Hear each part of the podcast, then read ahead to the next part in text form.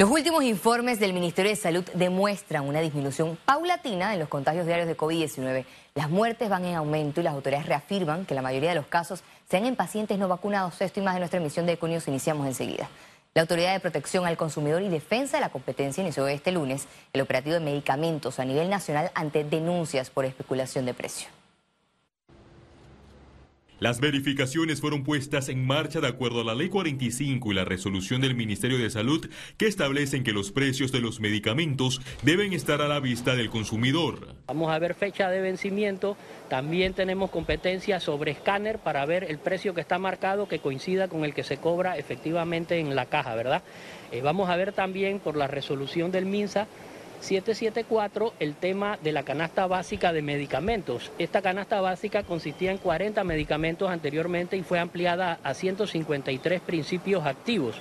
La primera fiscalización abarcó más de 30 comercios donde se comparó los productos de referencias con los medicamentos genéricos, además de la información obligatoria que deben enviar las farmacias. Que en esta farmacia que hemos visitado, eh, la farmacia está cumpliendo con la, lista de los productos de los 153 medicamentos que se incluyen en la cabameta ampliada.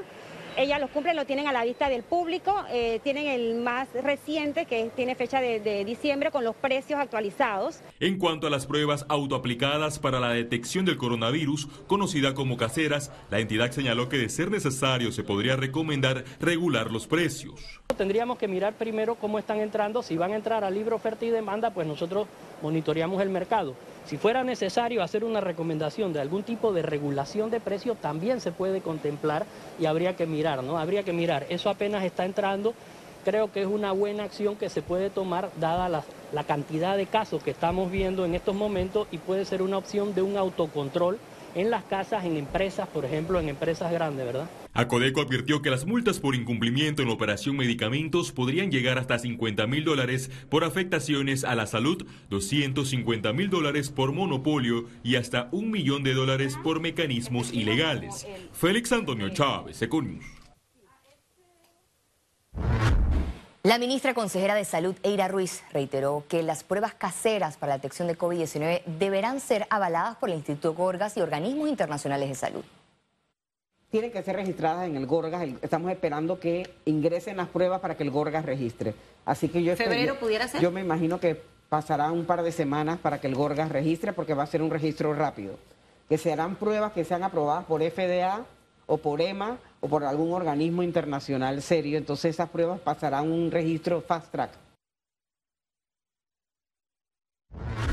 El distrito de San Miguelito mantiene más de 8.000 casos activos de COVID-19. La directora regional de salud de San Miguelito resaltó que el corregimiento Rufín Alfaro es el que registra la mayor cantidad de, contagios, cerca de 2.000 casos a la fecha. Este lunes habilitaron un nuevo punto de Isopados Express en los estacionamientos del centro comercial Metromol, el cual funcionará de lunes a viernes a partir de las 7 de la mañana y atenderá una demanda de hasta 200 personas por día con facilidades para realizar la prueba desde el auto más de 8.000 casos activos en este distrito y este corregimiento, precisamente Rufín Alfaro, es el corregimiento con más casos activos, tiene más de 2.000 casos activos a lo que va eh, de la fecha de, en cuanto a casos de COVID-19.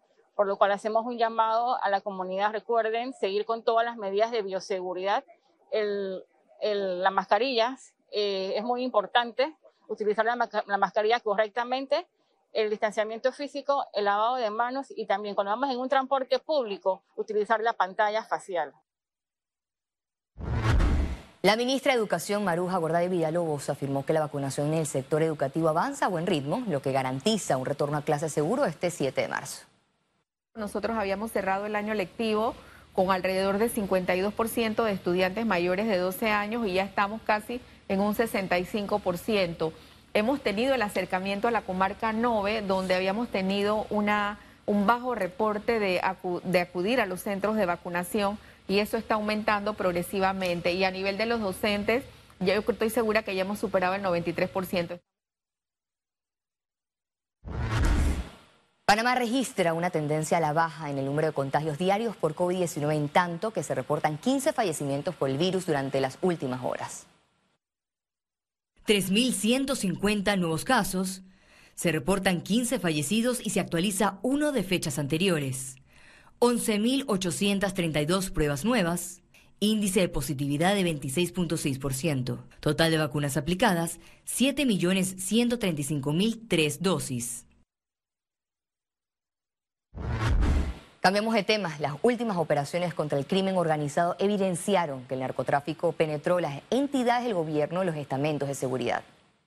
Hay corrupción, yo no puedo tapar con la mano la corrupción porque me voy a quemar. El ministro de Seguridad Juan Pino reconoció que el reto es grande a lo interno de la fuerza pública. Por ejemplo, en la operación Chivo, donde capturaron a 20 personas por pertenecer a una estructura dedicada al narcotráfico, siete de las principales figuras eran del Servicio Nacional Aeronaval, un colaborador del Canal de Panamá y tres funcionarios de un puerto, además de dos ex unidades policiales. Yo creo que en el 2021 por los trabajos que se han realizado de forma transparente, ha sido el año donde más funcionarios han caído. Y hablamos de que estas unidades de un ente de seguridad eh, servían como eh, choferes para trasladar drogas, igualmente eh, daban cobertura de seguridad a este grupo criminal. Otro duro golpe a los grupos criminales fue la operación Fischer conectada al Clan del Golfo. En sus dos fases se logró procesar a 70 personas, entre ellas 13 funcionarios del Estado lo que va a tratar de hacer el crimen organizado es pagar y penetrar nuestras instituciones. Y es por eso que nosotros estamos tomando esas medidas preventivas que a algunos no les gustan, pero yo tengo que ser como ministro responsable de depurar mis instituciones. Lo importante aquí es que eh, tengamos la capacidad de detectar estas manzanas podridas, investigarlas y ponerlas a órdenes de las autoridades. En el sitio web de Crime Stopper, panamá.tupista.org, se podrá denunciar a los funcionarios vinculados al crimen organizado y al narcotráfico.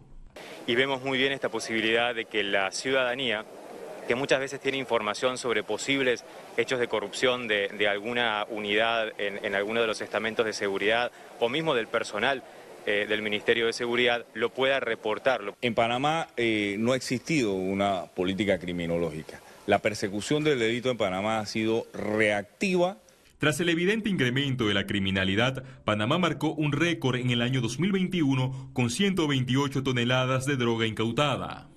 La legislación panameña establece penas de 5 a 8 años de prisión por delitos relacionados con droga. En el caso de tráfico internacional, 15 años y por blanqueo de capitales las penas van de 5 a 12 años de cárcel. Félix Antonio Chab, Seconius. El Tribunal Electoral espera que las autoridades competentes remitan al expediente del caso New Business para solicitar el levantamiento del fuero penal electoral al expresidente Ricardo Martinelli las personas no pueden ser investigadas ni procesadas durante eh, el periodo que les cubra el fuero penal electoral. Para ello tendrían que solicitar el levantamiento y el Pleno de Magistrados entonces analizar si es, eh, si es posible el levantamiento o no de ese fuero. Ellos tienen que remitir copia del expediente junto con la solicitud al Pleno de Magistrados y esto en reunión analizan la viabilidad o no de levantar el fuero penal electoral. El magistrado Olmedo Arrocha justificó la necesidad de contar con un código procesal civil para agilizar los procesos y lograr que las causas se resuelvan en tiempos razonables. Es un proyecto desde el órgano judicial reconociendo los defectos del sistema y aportando a la solución con una propuesta de un nuevo código que transforma totalmente el código judicial, la visión de complejidad, de solemnidades, de ritualidades, de reiteración de pasos improductivos muchas veces para transformarlo y transitar hacia un proceso más simple, más expedito, que permita entonces dar respuestas en tiempo razonable. Distintas organizaciones y empresas se sumaron desde este lunes a la campaña Te Propongo Panamá para la promoción de valores con miras a promover una sociedad de bienestar común para todos los ciudadanos. Entre los mensajes propuestos para esta campaña están los que promueven acciones positivas sobre honestidad, educación y turismo. En el marco del lanzamiento se firmaron convenios con representantes de los medios de comunicación comprometidos con el rescate de los valores cívicos y morales. Lo que busca es que ese panameño, cada uno de los ciudadanos, entendamos que nosotros somos quienes realmente controlamos el futuro de manera colectiva del país. Por eso en Medcom, eh, sumándonos, que es nuestra plataforma multimedios de divulgación social, va a estar aportando para que esta pieza pueda tener la divulgación de manera que llegue a las audiencias, que finalmente es lo que queremos. Contamos con la, mayor plataforma mediática del país y está a la disposición, al servicio de las causas positivas que nos mueven como nación. En otras informaciones, Sistema Judicial niega solicitud de salida del país al expresidente Juan Carlos Varela. El equipo legal del expresidente Juan Carlos Varela informó que la solicitud presentada para atender la invitación de una prestigiosa universidad en España fue negada por la juez Valoisa Martínez. Los abogados del expresidente dijeron sentirse sorprendidos de la decisión, pues indican que se contradice con la posición adoptada en el pasado, dejando constancia del arraigo laboral y personal del exmandatario vinculado al supuesto pago de sobornos en el caso de Brecht. Economía. El exministro de Planificación y Política Económica, Guillermo Chatman, resaltó que la deuda pública nunca podrá ser cancelada.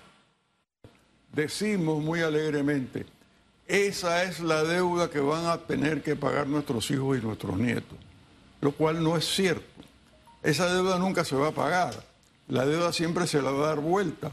Este, los negocios, los negocios importantes su principal habilidad, una de sus principales habilidades empresariales es saber administrar su nivel de deuda. Así es. Y eso mismo le toca al gobierno y quien quiera ser ministro de, de Economía tiene que ser un gran administrador este, de la deuda. El gerente del Banco Nacional de Panamá dijo que las últimas perspectivas de Fitch Ratings sobre Panamá son meritorias en medio de una pandemia y donde la califican como estima la economía panameña que crecerá un 15%. Es una gran noticia para Panamá que la calificadora nos haya mejorado la perspectiva en estos tiempos tan complicados económicamente. La región ha sido golpeada muy duro y Panamá vuelve a descollar nuevamente después de haber tenido una baja importantísima de 17.9% en la economía. Eh, hemos rebotado. El Fitch inclusive proyecta más positivamente que la, proyección que habíamos hecho nosotros mismos. Del 12% el Fitch está proyectando cerrar que Panamá cierre en 2021 en 15% de crecimiento. El Ministerio de Desarrollo Agropecuario anunció junto al Banco Nacional un programa de préstamos por el orden de 50 millones de dólares para apoyar a productores del sector arrocero mediante la modalidad de factoring. Esta forma de poner dinero rápido en manos del productor que ha sido aprobado por la directiva del Banco Nacional, poniendo a disposición del sector arrocero 50 millones líquidos, una vez reconocido inmediatamente el beneficio por el Ministerio en 24 horas el Banco Nacional pondrá en las sucursales de todas las provincias de cabecera el dinero en manos de productores. Ellos no tendrán ninguna responsabilidad legal con el banco, será el ministerio quien tendrá que hacer responsable una vez tenga los dineros en mano.